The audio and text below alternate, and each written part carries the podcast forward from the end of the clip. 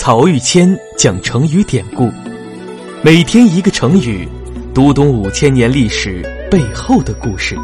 本专辑由曹玉谦播讲，张婷后期制作。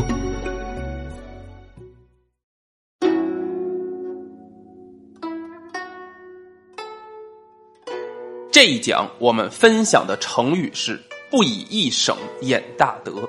因为“省”这个字大家比较陌生，所以在讲成语故事之前，我先跟大家介绍一下这个成语的字面意思。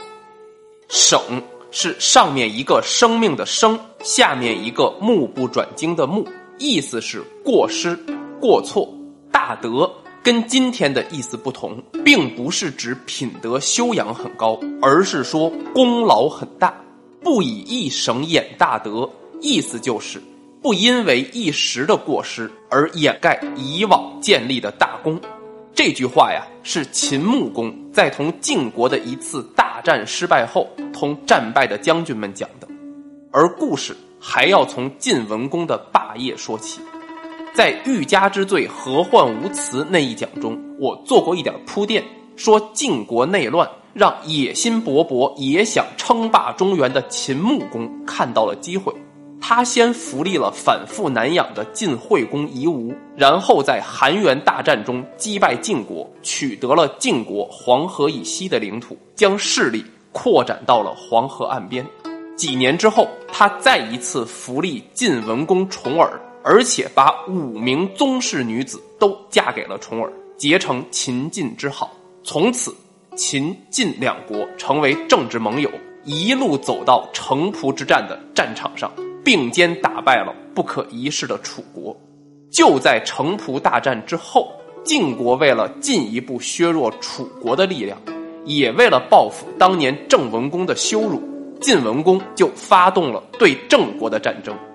这次啊，他同样邀请了老朋友秦穆公一道出兵，再一次在世人面前展示秦晋同盟的牢不可破。但是。秦晋两国真的这么亲密无间吗？大家要知道，对于政治人物来说，没有永远的朋友，也没有永远的敌人，只有永远的国家利益。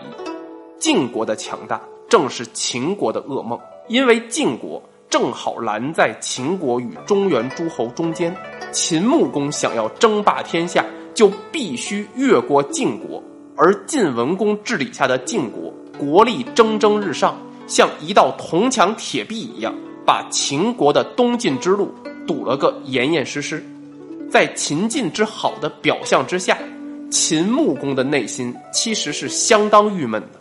而这种郁闷被一个叫烛之武的郑国老头子看了出来，于是烛之武就来到秦军营地，用秦晋两国的利害关系，一下子就说中了秦穆公的心病。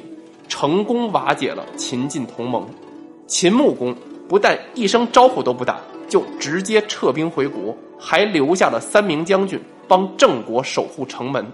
晋国人当然不满意了，但是考虑到秦穆公的恩情，晋文公重耳并没有采纳胡衍袭击秦军的建议，而是息事宁人，在胁迫郑国做出了政治让步之后，也撤兵回国了。从此。秦晋两国的关系也逐渐冷淡了下来。几年之后，晋文公去世，这一下，秦穆公觉得自己向东拓展的机会终于来了。正好同一年，郑文公也去世了。新继位的郑穆公是晋国扶立的，对秦国比较无感。在郑国驻防的三名将军呢，也觉得受到了冷遇，于是就秘密给秦穆公写信。建议秦穆公趁晋国处在国丧之中，直接越过晋国来攻打郑国，里应外合拿下郑国，然后称霸中原。一生清醒的秦穆公，这个时候却犯下一个大错。他想也没想就接受了这个建议，并且派遣孟明视、西乞术、白乙丙三位将军率军出征。就在出征之前。秦国贤臣百里奚和蹇叔对秦穆公苦苦相劝，对他说：“你这样越过一个强国，劳师远征，不但无法获利，反而很容易被人半路堵截，全军覆没。”为了劝动秦穆公，两位老臣是晓之以理，动之以情，甚至不惜采用在出征的军队前面大哭这种很不吉利的做法。但秦穆公一概不听，反而咒骂简书说：“你坟上的树都长粗了，你怎么还不死啊？”在国君一意孤行和将军轻敌无谋的盲目气氛下，秦军将士们出征了。果然，还没到郑国，就被一个叫贤高的郑国商人狠狠忽悠了一回。不但郑国早就做好了防备，之前通风报信的那三名将军也被郑国人赶了出去。那没有占到便宜的秦军，为了面子，就灭掉了一个叫华的小国，然后带着战利品往回走。结果不出百里奚和简书所料，当秦军进入崤山之后，就遇到了晋国军队的埋伏，全军覆没。孟明视、西乞术、白乙丙三位将军也做了晋国人的俘虏。这个时候啊。